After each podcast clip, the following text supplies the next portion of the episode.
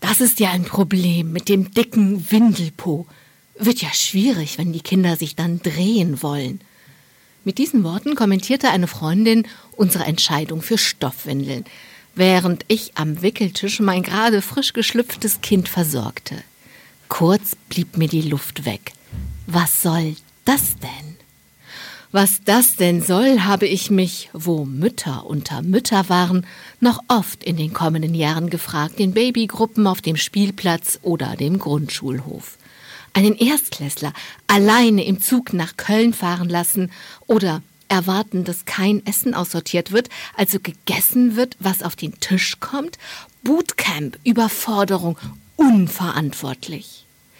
Zugleich einem Dreijährigen einen extra großen Schnuller besorgen und einem Zwölfjährigen erlauben, nachts bei den Eltern zu schlafen, Verweichlichung, Verwöhnung, ein Skandal und natürlich unverantwortlich.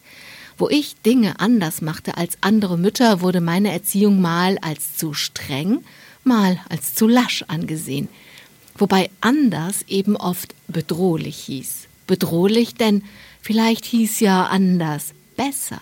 Und schon war der eigene Familienumgang mit Essen oder Ängsten oder Selbstständigkeit in Frage gestellt.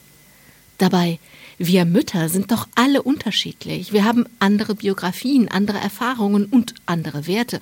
Und dann sind da noch die Kinder, die als Unikate auf die Welt kommen. Und jede Mutter muss bei jedem ihrer Kinder neu herausfinden, wie aus dieser ganz speziellen Mischung von zwei Menschen eine tragfähige Beziehung wird.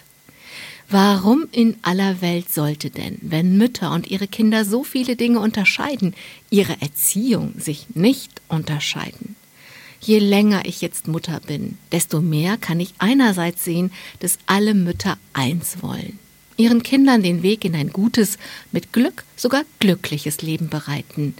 Je länger ich Mutter bin, kann ich genau deswegen aber andererseits nicht verstehen, warum wir Mütter untereinander uns manchmal das Leben so schwer machen, nur weil die eine die Dinge so, die andere die Dinge anders macht.